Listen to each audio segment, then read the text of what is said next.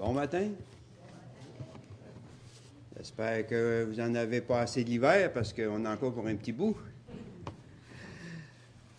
Puisse le Seigneur nous diriger ensemble dans sa parole et euh, puissions-nous reconnaître le, privilège qu'on a de pouvoir se rassembler, de pouvoir euh, chanter des cantiques qui nous permettent de, disposer nos cœurs.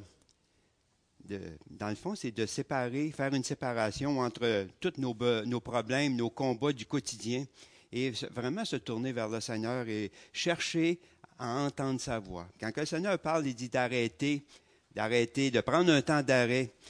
C'est pas prendre quelques minutes puis dire là j'ai arrêté, mais c'est vraiment de prendre un temps d'arrêt, de séparation avec le monde, de prendre un temps qui, qu'on s'arrête, qu'on réfléchit, qu'on entend la parole de Dieu, qu'on loue notre Dieu, qu'on célèbre notre Dieu. Et c'est important de le faire parce que Humainement, on n'a pas le, désir de le faire.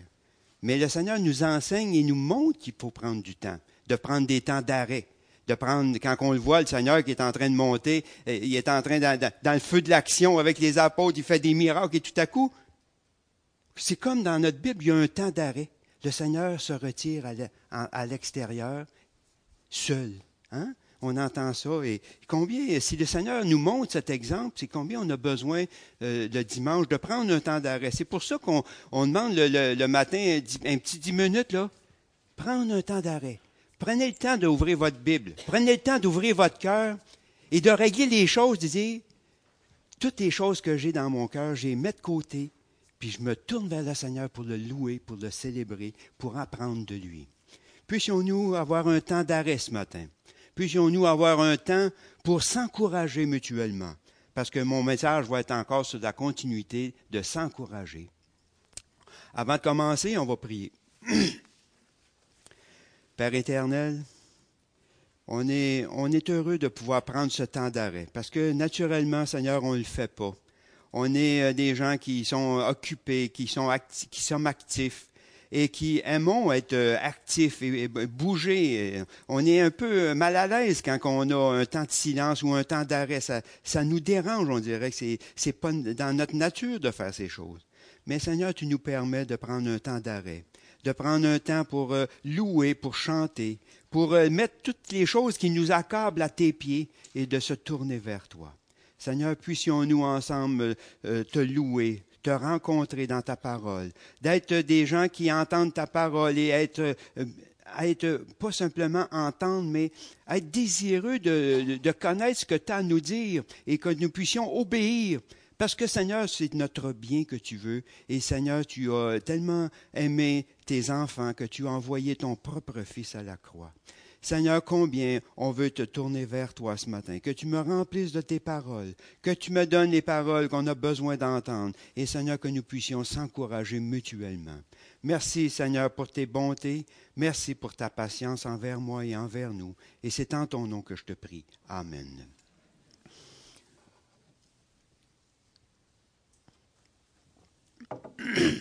Les derniers messages que j'ai emmenés, c'est sur l'encouragement. Et pourquoi j'emmène l'encouragement? Je veux juste rappeler qu'on a besoin de tous d'être encouragés. Et pas seulement dans le monde, mais dans le monde chrétien, on a besoin d'être encouragés. Parce que on n'a pas grand support de l'extérieur et on n'aura pas de support de l'extérieur pour nous encourager. On va avoir des ennemis. Et quand on pense que c'est autrement que ça, on se trompe puis le diable a joué son jeu, il a gagné son point, parce qu'on pense souvent qu'on a des amis en dehors du monde, du monde chrétien, mais on se trompe. On est dans, c'est dans le monde chrétien, entre frères et sœurs, qu'on peut s'encourager. On a besoin d'être encouragé dans le monde, oui, dans toutes sortes de tâches qu'on a à faire dans notre quotidien, mais on a surtout besoin à persévérer dans notre marche chrétienne. On a besoin que, malgré toutes les imperfections qu'on voit dans l'Église, malgré toutes les imperfections qu'on voit dans nos vies, on a besoin que de dire, hey, continue. Hey, mon frère, ma soeur, malgré tout ça, continue. Hein? La marche n'est pas finie, on s'en va vers le ciel. On s'en va rencontrer le Seigneur bientôt. Hein? Quand le Seigneur il nous parle, quand Paul il parle que on est dans la fin des temps, et combien nous sommes maintenant à la fin des temps? On ne peut pas donner des, des signes d'événements, mais on sait qu'il y a quelque chose qui se passe. On sait qu'il y a quelque chose qui s'en vient. On sait qu'il y a quelque chose d'effrayant qui s'en vient. Pas pour nous, mais pour ceux qui vont rester. Nous autres, ce qui nous attend, c'est quelque chose de merveilleux. C'est la rencontre du Seigneur. On va rencontrer le Seigneur. C'est le meilleur qui s'en vient. Même si le reste, on voit que tout se dégrade et tout, tout s'en va à l'abandon, qu'on pourrait dire. On n'a plus de solution. On n'a plus de, de, de, de, raison de, croire au monde. On, le voit. Mais on, on essaie encore de s'illusionner parce que le monde nous dit qu'il faut continuer à s'illusionner. On essaie de nous dire que c'est la bonne voie. On parle avec les gens. Ah oui, on est positif. Hein. On va finir par s'en sortir. C'est pas vrai. On s'en sortira pas dans le monde. On va s'en sortir avec Jésus-Christ. Et quand on commence à regarder ailleurs que ça, on se fait berner, on se fait illusionner, on se fait faire, on se fait euh, faire, faire des illusions et on y croit parce qu'on se fait, le diable est là et nous ment. On a besoin de s'encourager. S'encourager à quoi? À regarder vers le ciel. Hein? On a besoin de regarder le ciel. On a toujours la tête à l'horizon, on a les yeux à l'horizon, puis on regarde toutes sortes de choses. Comme je partageais, on a bien plus de facilité à regarder les choses qu'il ne faut pas regarder que regarder les choses qu'on doit regarder. Notre tendance naturelle, c'est de tout voir ce qu'il ne faut pas regarder. Je ramenais mercredi que moi, ma tendance, c'est de me rappeler du passé. C'est toutes les choses qu'il ne faut pas que je me rappelle. Mais Seigneur, il dit, non, il dit maintenant, vous allez changer votre manière de faire. Il dit, au lieu de regarder ce, que vous, ce qui ne fait pas votre affaire, vous allez regarder les bénédictions de Dieu. Et plus que ça, vous allez les garder, puis les garder devant vos yeux. Parce que voyez comment on est béni.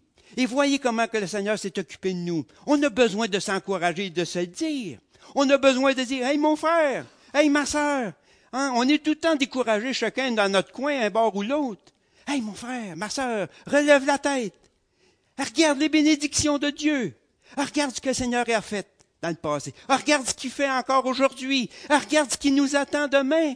Regarde en avant, puis regarde les choses extraordinaires qui s'en viennent. C'est pour ça que le Seigneur, Paul, nous écrit, en tout cas l'auteur de Hébreu nous dit, exhortons-nous réciproquement. Et cela d'autant plus qu'on voit arriver, approcher le jour.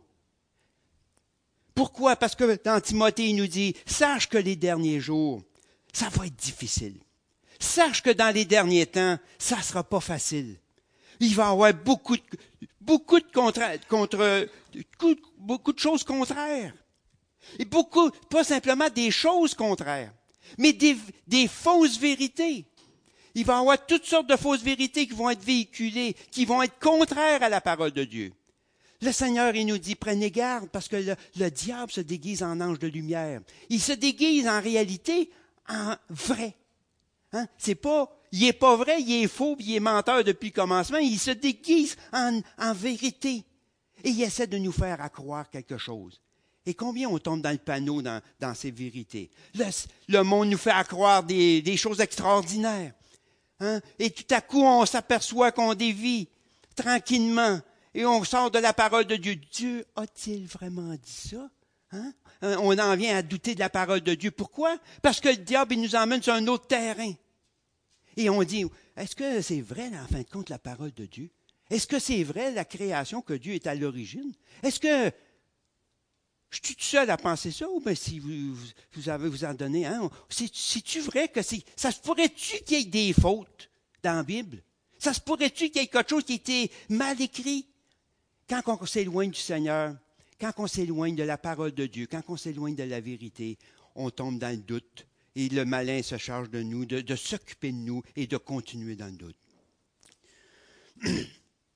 Nous sommes dans des temps difficiles, on a besoin de s'encourager. L'encouragement, ce n'est pas simplement des mots, ce n'est pas simplement des phrases bien faites et bien préparées dans un temps, mais c'est l'encouragement, c'est beaucoup plus que des mots. C'est l'amour en arrière des mots qui compte l'amour qui motive. Quand Paul nous parle dans, dans Corinthiens, qui nous dit, Corinthiens 13 au chapitre 1 au verset 2, il dit, 1 et 2, c'est-à-dire, il dit, supposons que je parle les langues des hommes et même celles des anges. C'est beaucoup ça. Parler les langues des hommes, beaucoup de langues des hommes et même les langues des anges. Et si je n'ai pas l'amour, je ne suis plus rien. Je ne suis rien de plus qu'un métal qui résonne ou une cymbale qui fait du bruit. Hein? Tink, tink. Du métal qui résonne. On faisait ça des fois sur une tôle chez nous quand j'étais à Saint-Sco. Il y avait des tôles, des fois, qu'on cognait dessus. Ben, s'il n'y a pas l'amour en arrière des mots, c'est, on est seulement des, des vibrations. On est seulement un son. C'est tout ce que nous sommes. S'il n'y a pas d'amour, tout résonne faux.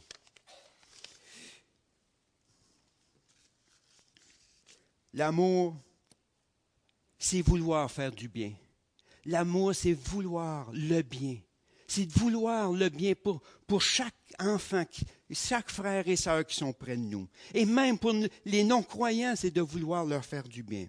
Vouloir leur faire du bien. Vouloir qu'ils s'approprient toutes les bénédictions de Dieu. Être l'amour, c'est d'être des dispensateurs de toutes les bénédictions que Dieu a préparées pour nous. De compatir avec les gens, d'être près d'eux, de pleurer avec ceux qui pleurent, de rire avec ceux qui rient, qui rient, avoir les mêmes sentiments les uns envers les autres. C'est beaucoup, ça veut dire beaucoup plus que des mots. Ça veut dire de vivre avec les gens, de vivre dans les, dans les souffrances avec eux, de partager les souffrances, de partager les combats, de les supporter avec eux, de les supporter ensemble. C'est pour ça que le Seigneur a permis que nous soyons un corps, que nous soyons ensemble. Pourquoi? Parce que nous sommes une force ensemble. Tout seul, on se décourage, on est, on est pris tout seul, on, souvent on, perd de vision, on perd la vue de, du Seigneur. Mais ensemble, comme un groupe qui marche que j'emmenais, hein, de s'encourager mutuellement, de se supporter, de pleurer avec ceux qui pleurent. L'amour, c'est beaucoup plus que des mots, c'est des actions, c'est des sentiments, c'est de participer à la souffrance des gens. Ce matin, c'est voir l'œuvre de Dieu à travers les yeux de Dieu.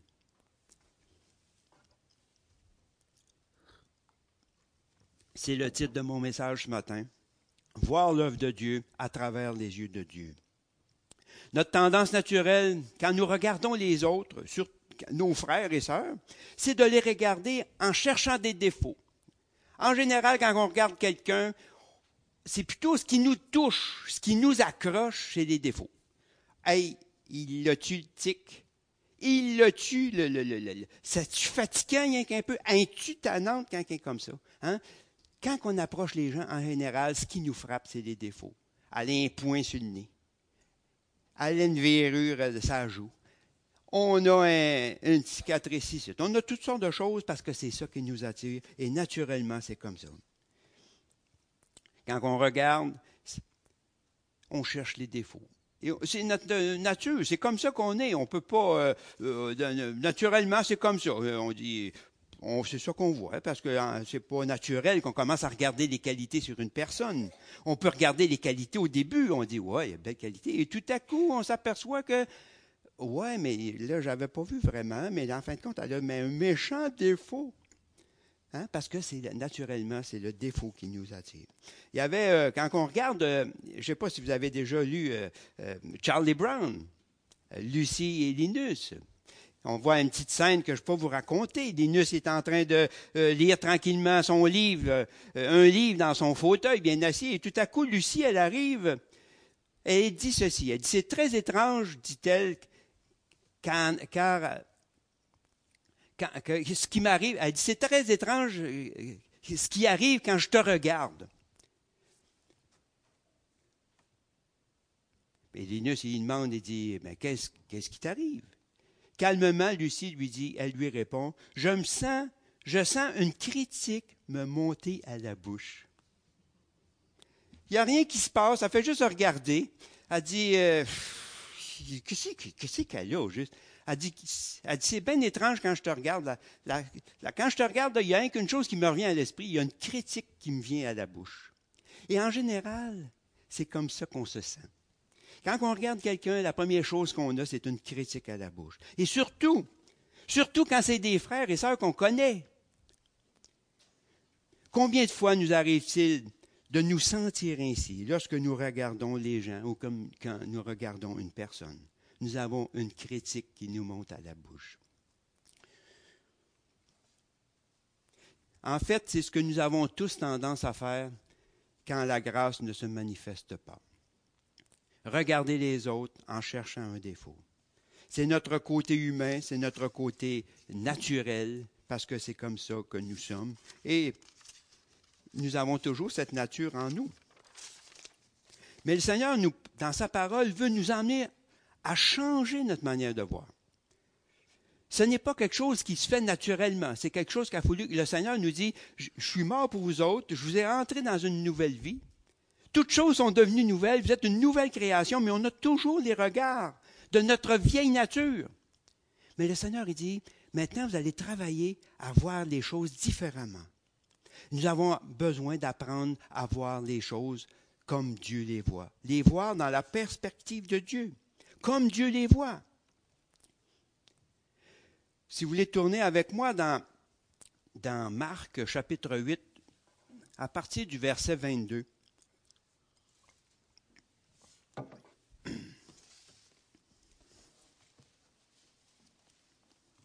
C'est la guérison, la guérison d'un aveugle. Marc chapitre 8 à partir du verset 22. Ils se rendirent à Bethsaïda et on amena vers Jésus un aveugle qu'on le pria de toucher. Il prit l'aveugle par la main et le conduisit hors du village, puis il lui mit de la salive sur les yeux, lui imposa les mains et lui demanda s'il voyait quelque chose. Il regarda et dit, J'aperçois les hommes, mais je vois comme des arbres qui marchent. Jésus lui dit, lui mit de nouveau les mains sur les yeux, et quand l'aveugle regarda fixement, il fut guéri, il vit tout distinctement.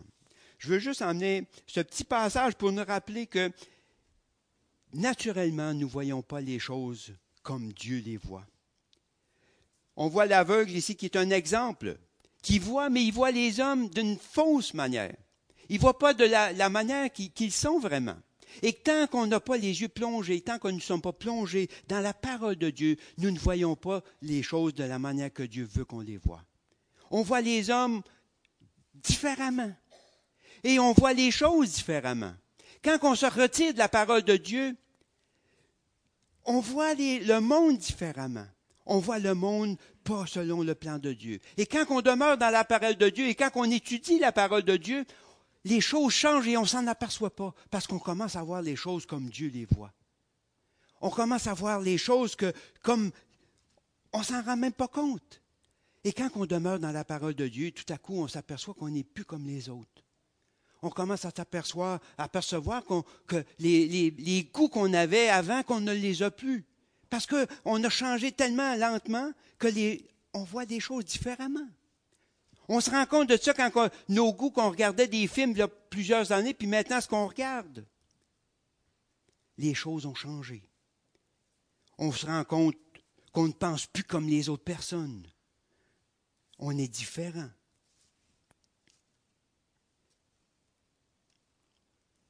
Il ne pouvait voir. Il n'avait jamais vu avant. Nous-mêmes, nous n'avons jamais vu avant de la manière que Dieu voit. On a besoin d'apprendre. On a besoin d'étudier comment Dieu voit les choses. On a besoin de se tenir près de Dieu pour qu'il nous montre comment il voit. Sinon, on voit comme les hommes. Et quand on demeure dans la parole, quand on demeure dans, ce qu'il nous enseigne, on commence tranquillement à voir les choses, à changer, à voir les choses comme Dieu les voit.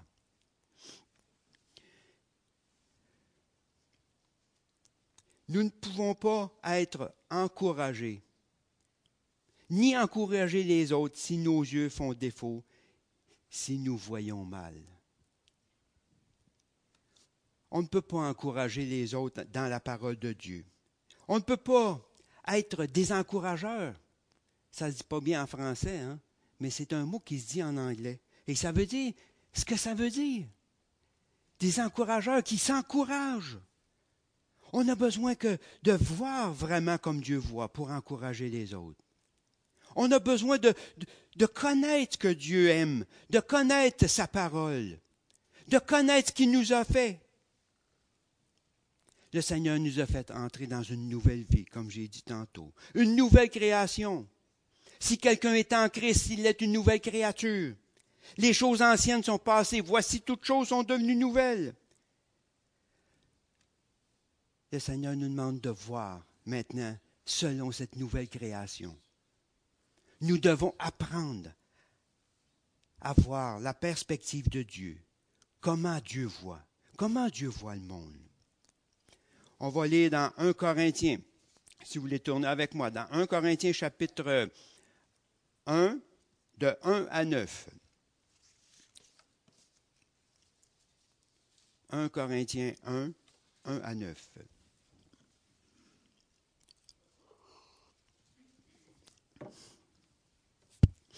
Paul, appelé à être apôtre de Jésus-Christ, par la volonté de Dieu et le frère Sotène, à l'Église de Dieu qui est à Corinthe, à ceux qui ont été sanctifiés en Jésus-Christ, appelés à être saints, et à tous ceux qui invoquent en quelque lieu que ce soit le nom de notre Seigneur Jésus-Christ, leur Seigneur et le nôtre. Que la grâce et la paix vous soient données de la part de Dieu notre Père et du Seigneur Jésus-Christ. Je rends, mon Dieu, de continuer l'action de grâce à votre sujet, pour la grâce de Dieu qui vous a été accordée en Jésus-Christ. Car en lui, vous avez été comblés de toutes les richesses qui concernent la parole et la connaissance, le témoignage de Christ ayant été solidement établi parmi vous, de sorte qu'il ne vous manque, manque aucun don dans l'attente où vous êtes de la manifestation de notre Seigneur Jésus-Christ. Il vous affermira ainsi jusqu'à la fin, pour que vous soyez irréprochables au jour de notre Seigneur Jésus-Christ. Dieu est fidèle, lui qui, vous a appelé à la communion de son Fils, Jésus-Christ notre Seigneur. Belle entrée, belle, beau passage, encourageant. Euh, de, présentation d'une lettre extraordinaire qui est adressée aux Corinthiens. C'est assez extraordinaire cette lecture, c'est tellement beau et tellement louable pour les Corinthiens. C'est extraordinaire. Mais pour faire un petit résumé, quand nous lisons cette lettre, toute la lettre de l'Épître aux Corinthiens, on peut difficilement s'imaginer une église qui a tant de problèmes que ça. Vous n'avez jamais remarqué ça que l'église de Corinthe? Lisez l'église de Corinthe, la lettre aux Corinthiens, 1 et 2. Il n'y avait probablement pas d'église qui allait aussi mal que ça dans l'église. Il dénonce premièrement l'erreur doctrinale de l'église dans 1 Corinthiens 1, 18. Il dénonce aussi la division dans l'Église. Moi, je suis de Paul, moi, je suis de Céphase, moi, je suis du Seigneur, moi, moi, moi. Hein. Ensuite, il dénonce l'immoralité. Un homme est parti avec la blonde, la femme de son, son père. C'est assez immoral? C'est assez difficile d'être pire que ça, parce qu'on me disait même que les païens étaient outragés de voir cette situation. Il y avait des poursuites en justice. Les frères, entre les frères et sœurs, on se, poursuivait devant les, non-croyants pour gagner des points. Ensuite, il y avait, des rencontres qui ne glorifiaient pas le Seigneur dans 1 euh, Corinthiens 11, 17. Ils se rencontraient pour manger. Il y en avait qui étaient il y en avait qui n'avaient rien à manger. hein, ça vous dit-tu quelque chose? 11, 17. L'Église avait très mal compris les dons de l'Esprit, chapitre 12. On ne savait pas trop qu'est-ce que c'était les dons. Même il y avait des dons qui se rajoutaient. Il y avait peut-être des prophétresses, des faux docteurs et tout et tout. Ensuite, pour finir, on contestait le ministère de Paul. Hey, ça allait bien. Toute une église. Ça fait une église, c'est à peu près cinq ans qui était, qui était fondée. Et tout à coup, euh, euh, l'Église, on voit comment ça va dans l'Église, on voit tous les problèmes qu'il y a, et on voit cette lecture que Paul fait son entrée dans 1 Corinthien, qui loue le Seigneur pour l'Église de Corinthe. Je loue le Seigneur qui vous a choisi, qui vous a préparé, qui a fait une œuvre en vous, qui vous a établi à Corinthe pour rendre un témoignage extraordinaire. Paul est en train de louer l'Église de Corinthe. Je me demande si j'aurais eu à écrire à l'église de Corinthe, qu'est-ce que j'aurais pu écrire? Si j'aurais écrit comme Paul, je loue le Seigneur, je rends grâce à mon Dieu de continuer l'action de grâce à votre sujet, qui vous a sauvé, qui vous a élu, qui vous a béni de toutes sortes de bénédictions. Ou est-ce que j'aurais eu naturellement la tendance à, à écrire autre chose? De ce que je ne loue pas? Hein? J'ai appris de vous, selon certains, même par des non-croyants, ce qui se passe chez vous. Ça a-tu du bon sens? Ça a-tu de l'allure? Ah, mais ça, j'en aurais mis épais. Hein? Je me demande que si vous auriez écrit, vous autres, à l'église de Corinthe voyant toute la situation de, toutes les choses qui se passaient, la débauche qui se passait, les, toutes sortes de les, les procès qu'il y avait entre eux autres. Je me demande c'est qu'on aurait écrit. Si on aurait dit, je rends grâce à mon Dieu, de continuelle action de grâce à votre sujet. Je rends grâce à mon Dieu de continuer l'action de grâce à votre sujet, pour la grâce de Dieu qui a été accordée en Jésus-Christ car en lui, vous avez été comblés de toutes sortes de richesses qui concernent, qui concernant la parole et la connaissance. Le témoignage de Christ ayant été solidement établi parmi vous, de sorte qu'il ne vous manque aucun don, dans l'attente où vous êtes de la manifestation de notre Seigneur Jésus-Christ. Il vous affermira ainsi jusqu'à la fin, pour que vous soyez irréprochables au jour de notre Seigneur Jésus-Christ. Dieu est fidèle, lui qui vous a appelé à la communion de son Fils, Jésus-Christ, notre Seigneur. N'est-ce pas une lettre extraordinaire?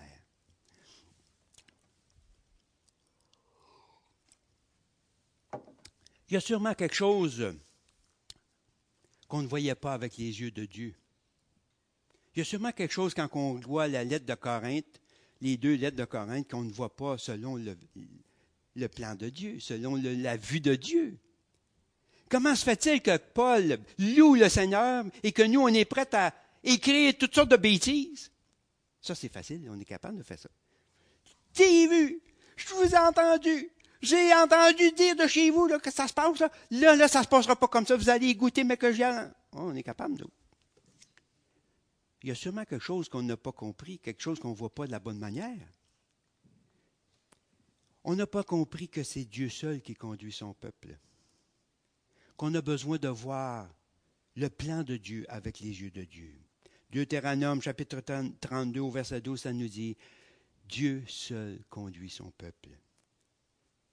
Lui seul a commencé l'œuvre. Lui seul va la finir. qu'il n'a pas besoin de nous, qu'il n'a pas besoin de notre aide, qu'il n'a pas besoin de nos conseils, qu'il n'a pas besoin non plus de notre, jugement. Nous autres, on pense que le Seigneur nous a choisis pour juger. Ah, moi, moi, il dit qu'est-ce qui n'est pas correct? Moi, euh, je la connais, ma Bible, hein? Je suis capable de le dire. Je suis capable de mettre le doigt exactement sur son bobo. Je suis capable de faire ça. Vous autres, je ne sais pas, mais moi, je suis capable. Nous avons besoin de reconnaître Dieu et l'œuvre, Dieu qui est à l'œuvre dans notre Église et dans chacun de nos frères et sœurs. Nous sommes son ouvrage. Le Seigneur nous a fait le privilège de participer à son œuvre, d'être son ouvrage qui nous utilise dans son œuvre. Hébreu chapitre 10 au verset 19, il dit, entrez dans l'œuvre. Le Seigneur est allé dans le temple, il a déchiré le lieu saint, il dit maintenant, qu'est-ce qu'il nous dit? Empressez-vous, avancez, entrez, entrez dans l'œuvre que le Seigneur a accomplie. Il nous appelle à entrer dans son œuvre, à regarder à lui, et à être des modèles pour les autres. À regarder le Seigneur et à être des modèles. Dans 2 Thessaloniciens, ça nous dit 3.9, nous avons voulu vous donner un, en nous-mêmes un modèle à imiter. Philippiens 3, 17. Soyez tous mes imitateurs, hein, frères, et portez les regards sur ceux qui marchent selon le modèle que vous avez en nous. Le Seigneur nous demande d'être des modèles. Quel modèle à imiter? Des modèles comme les hommes qui ont marché, les apôtres qui ont marché, et surtout comme le Seigneur a marché mais être aussi des modèles, à voir l'œuvre de Jésus-Christ selon la perspective que Dieu la voit. Vous savez qu'est-ce que c'est de voir l'œuvre dans la perspective que Dieu la voit? Ça veut dire que changer nos regards de place et de voir que Dieu est à l'œuvre dans ceux qui ont accepté Jésus-Christ comme sauveur. On a tendance de dire Jésus-Christ nous a sauvés, mais parce que c'est jamais suffisant. Le Seigneur, il nous dit, celui qui a connu que je suis mort et ressuscité à la croix, est passé de la mort à la vie, est devenu une nouvelle créature, quelque chose de nouveau. Être des modèles, de voir l'œuvre de Dieu dans la perspective de Dieu. C'est vrai qu'il nous appelle à être des modèles, à aimer les autres, à être des modèles de compassion, Soyons bons les uns envers les autres. Être des modèles de gens qui encouragent aussi. Encouragez-vous donc les uns les autres chaque jour tant que dure l'aujourd'hui. Être des modèles de s'encourager, des encourageurs. Hein? J'ai-tu nom, j'ai-tu le surnom d'être un encourageur? Ou bien c'est celui qui décourage? Moi, on dit que je décourage. Roger m'a dit ça une fois. Mais j'y pardonne. Puis il m'a encouragé à, vérifier mes affaires. mais ce que je veux dire, est-ce qu'on a ce surnom de modèle d'encourageur? Hey, quand je parle à lui ou à elle, ah, c'est tellement rafraîchissant. C'est comme, je ne sais pas ce c'est qu'elle dit, là, mais qu'est-ce qu'il dit, là, mais c'est comme un baume c'est comme de l'eau vive. C'est comme, je peux pas l'expliquer tellement que quand je parle d'une conversation avec eux autres, avec lui là ou elle, je, ne suis pas mélange, je pète le feu. Hein, je, suis plus le même. Est-ce que c'est ça qu'on est des modèles? Hein? Hey, ce frère-là dans l'église, cette sœur-là, là, elle, là, c'est comme de l'or en bord. C'est comme une source, un torrent de bénédiction. Hey, ça m'encourage. J'aimerais ça qu'on dise ça de moi. Mais on ne peut pas dire les choses qui sont fausses. Hein?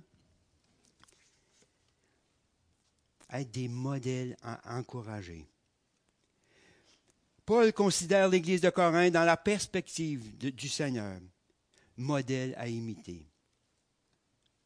Qu'est-ce qui nous permet de voir ce que Paul voit dans l'Église de Corinthe qu'on ne voit pas? La première des choses, Paul utilise trois fois le mot appelé dans, son introduction à Corinthe. Trois fois, il, parle, il parle aux Corinthiens, vous avez été appelés. J'ai été appelé. Verset 1, il nous dit, Paul appelé à être apôtre de Jésus-Christ par la volonté de Dieu, et le, frère Sotène. Verset 2, à l'Église de Dieu qui, est à Corinthe et ceux qui ont été sanctifiés en Jésus-Christ, appelés à être saints. Verset 9. Dieu est fidèle, lui qui vous a appelés à la communion de son Fils, Jésus-Christ, notre Seigneur. Il veut tout simplement nous rappeler, quand nous lisons cette introduction, nous veut nous rappeler que nous sommes l'initiative de Dieu c'est Dieu qui nous a appelés. On parle souvent de la prédestination, on est d'accord plus ou moins. On lit la Bible, on regarde la Bible, on dit, hey, avant que le monde fût, avant que le monde fût, tu m'as vu dans le, sein de ma mère, Jérémie. Hein? On dit, avant que je, je, suis, je, naisse, tu, me connaissais déjà d'avance, tu m'avais préparé ces choses pour que, je, les aie. Ensuite, Paul, avant la fondation du monde, tu me connaissais, tu avais préparé les choses. Je ne me rappelle pas exactement des mots, mais ça nous montre. Hein, on parle de la prédestination dans notre confession de foi. Dieu nous a choisis, il nous a appelés. Il nous a appelés à être ensemble, à vivre ensemble, à s'encourager ensemble. Nous sommes tous appelés. C'est l'initiative de Dieu. Monsieur Ferguson, Sinclair Ferguson, il disait, nous fait remarquer que les, Écritures emploient le plus souvent le terme appelé pour décrire le chrétien en un seul mot. Ce sont des appelés pour, mettre le, total de tous les, les croyants. C'est pas quelqu'un qui a été, il a été sauvé, il a été euh, en Jésus-Christ, il, a il a connu le Seigneur, on peut on met toutes sortes de thèmes, mais lui, il amène le fait que nous sommes des appelés à être saints. Nous sommes sanctifiés par ce que le Seigneur a fait, mais nous sommes appelés à la perfection. Nous sommes des appelés. Et Paul utilise et reconnaît et affirme la grâce souveraine qui agit, que Dieu agit le premier et qui nous a appelés. C'est Dieu qui a posé une action envers nous, avant même que nous puissions répondre à son appel. Ça ne diminue en rien la responsabilité de, l'homme, de la personne. Quand que le Seigneur nous montre quelque chose, notre responsabilité, c'est d'obéir. Le Seigneur nous enseigne Seigneur nous montre des choses. Seigneur nous montre des attitudes. Seigneur nous montre de comment agir, comment se comporter. Si on fait juste le lire, on peut passer notre vie à lire le dictionnaire, puis c'est extraordinaire les mots qu'on va apprendre. Mais si on fait juste passer notre vie à, lire, à écouter, à, apprendre, on a appris seulement la moitié des choses. Parce que la vérité, c'est l'application. La responsabilité humaine. Si le Seigneur nous montre de ne pas voler, puis on continue à voler, comment il me le montrait, puis il me l'écrirait pendant des livres et des livres et des livres, ça ne changera pas grand-chose. C'est ce qu'il veut nous enseigner, c'est d'apprendre à, à plus voler, d'apprendre à, faire les choses comme il s'est supposé, de, vivre une vie euh, honorable, de respecter les gens, de respecter l'autorité. Si on, lit ça puis on n'en fait pas de cas, on, ne l'applique pas parfaitement. On sait qu'on n'applique pas les choses parfaitement, mais ça, ça, nous attire, ça nous pousse à, agir.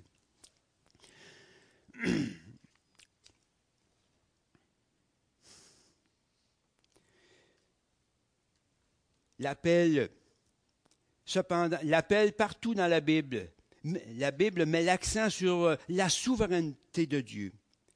Quand on lit notre Bible, on voit partout que Dieu est souverain. Dieu conduit son peuple. Dieu a préparé des choses. Dieu nous a préparé quelque chose. Dieu nous montre la voie. Dieu a, préparé. Parce que Dieu est souverain et a préparé des choses pour nous, d'avance pour nous. Nous sommes appelés à apprendre à voir l'œuvre de Dieu à travers les yeux de Dieu, comme Paul nous enseigne dans son, introduction aux Corinthiens. Et c'est cette perspective qui a changé l'attitude de Paul envers les frères de Corinthe. Parce qu'il voyait avec les yeux de Dieu, malgré tous les défauts qu'on peut s'imaginer de Corinthe, qui nous sont rapportés, peut-être qu'il y en avait d'autres qui n'étaient pas rapportés, mais à travers tous les défauts que, Paul nous mentionne dans la lettre aux Corinthiens, Paul reconnaît que Dieu est à l'œuvre.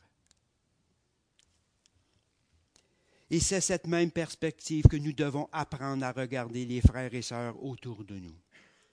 Nous devons apprendre à voir l'œuvre de Dieu à travers nos frères et sœurs.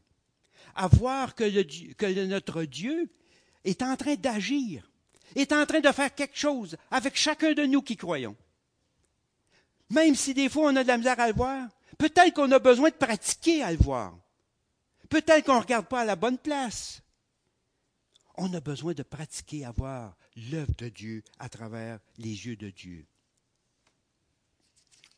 Au lieu de constater, de, se concentrer sur tous les défauts de nos frères et sœurs, voir l'œuvre de Dieu, voir l'œuvre que Dieu est en train de faire à travers chacun de nos frères et sœurs et de nous-mêmes aussi. En conclusion, ça serait plutôt une application. La première chose que, je, que j'amènerai dans l'application, c'est de se, familiariser avec les fruits de l'esprit. De voir quand, on nous parle des fruits de l'esprit, qu'est-ce que ça veut dire? C'est quoi les fruits de l'esprit? Bonté, bienveillance, euh, amour, euh, joie. Commencez à apprendre qu'est-ce que c'est les fruits de l'esprit. Dans Galates chapitre 5, 22, il nous dit, mais le fruit de l'esprit, l'amour, la joie, la paix, la patience, la bonté, la bénignité, la fidélité. De même, de se familiariser avec les différents dons de l'esprit que nous retrouvons un peu partout dans le Nouveau Testament, dans Romains chapitre 12 euh, au verset 6, 1 Corinthiens 12 euh, verset 8, et ensuite ainsi de suite, 1 Pierre 4, 11. Ce n'est pas simplement une liste qui est là, que c'est exactement ça. Ça nous montre les dons, qu'est-ce que c'est que les dons de l'Esprit? D'apprendre à discerner les dons de l'Esprit, d'apprendre à connaître les dons de l'Esprit et commencer à regarder nos frères et sœurs d'une manière différente, de voir nos frères et sœurs avec les dons de l'Esprit et les bénédictions avec les fruits de l'Esprit. De commencer à se concentrer sur pas sur tous les défauts que j'ai. Regardez pas rien que les défauts que j'ai, mais vous allez commencer à regarder les, les bénédictions ou les fruits de l'Esprit que, le Seigneur est en train de faire en moi. Est-ce que vous en voyez? Non? Ben, j'espère que vous en voyez un. Mais ce que je veux dire, c'est drôle, hein? Puis ça ne l'est pas vraiment drôle. Parce qu'on n'a pas développé cette manière de voir dans nos frères que Dieu est en train de faire une œuvre. Hein? On dit, on a l'esprit critique de dire, il n'est pas ci, il n'est pas ça. Mais de voir que Dieu est en train de faire une œuvre, je me rends compte que cette personne-là, depuis que je la connais, elle est beaucoup plus patiente. Est-ce que c'est ça qu'on est en train de dire? Je me rends compte que cette personne-là qui, est beaucoup plus fidèle. Ou je me rends compte que cette personne-là qui n'était pas parlable avant, qui maintenant, il me semble qu'elle est un petit peu plus parlable. Hein? Est-ce qu'on est en train de, voir que Dieu est en train de faire une œuvre? Aujourd'hui, il y a quelque chose qui, qui m'agace un peu. Il n'y a pas de défi dans la vie de l'Église. Hein, on a des défis dans le monde. Les gars, ils ont des défis hein, de, faire des courses, de faire des, des, choses, des choses de gars. Les filles ont d'autres défis. Mais des défis chrétiens, hein, un défi de bien faire, on ne voit pas ça vraiment. Hein. Le, défi d'être meilleur, le défi de parler mieux, le défi d'être un meilleur chrétien, le défi d'être un meilleur témoignage. On n'entend jamais parler de ça. Hein? Pourtant, ça devrait être un défi. Je me dis, être des, frères ensemble, des sœurs ensemble. Hey, on va se défier, on va aller parler de la parole de Dieu, on va aller chanter un cantique. On, des défis de, se surpasser. un défi d'aller au-delà de ce qu'on a pu être capable de faire. Hein? dans nos, euh, apprendre à bien parler. Des défis de dire, hey, euh, je, veux, je veux parler bien, je vais apprendre des mots à bien parler, je veux. Est-ce qu'on je trouve que c'est quelque chose qui nous manque. On n'a plus de défi. On est tout assis ici, on chante. Qui c'est qui a un défi de chanter mieux avec Mme Payette? Non, mais qui, a un défi de, la musique, de, jouer mieux pour le Seigneur, de chanter mieux, de, toutes sortes de choses. Se motiver. Hey, il y a un défi de, d'aller en avant, d'aller un challenge, d'aller faire une prédication, une présidence, d'emmener une, méditation le mercredi, d'emmener quelque chose. Se mettre à des défis de se surpasser avec le Seigneur. Sortir de notre sentier battu. Marcher sur l'eau, en quelque sorte, comme Pierre a marché. Hein? Avez-vous déjà un défi de marcher sur l'eau? Ben, attendez un peu. Pas de suite. Marchez un peu sur la plage. Des fois, vous pouvez vous asseoir un petit peu sur le bord de l'eau. Parce que là, je ne suis pas sûr que ça va marcher. Mais ce que je veux dire, je veux qu'on ait des défis de, de bien faire, un défi de bien se comporter, un défi d'être un bon témoignage, un défi d'être de, un bon encourageur. Hey, moi là, je veux, là, là, je veux que, les gens me reconnaissent, là, ça ne soit plus le même. Je veux être quelqu'un, là, que, hey, je veux qu'ils partent avec moi, là, puis que même avec ceux qui ne connaissent pas le Seigneur, ils vont voir quelque chose qui ne sont pas d'habitude. J'ai ce défi-là. Aujourd'hui, chauvé. Mais il semble qu'il En tout cas, ça, me, ça me manque, je trouvais, cette partie-là. Je vous encourage à avoir des défis. À apprendre à discerner chez nos frères et sœurs l'œuvre de Dieu. Et apprendre à comment changer nos regards de place et voir l'œuvre de Dieu. C'est le message que j'avais préparé pour ce matin. J'espère que je ne vous ai pas trop découragé.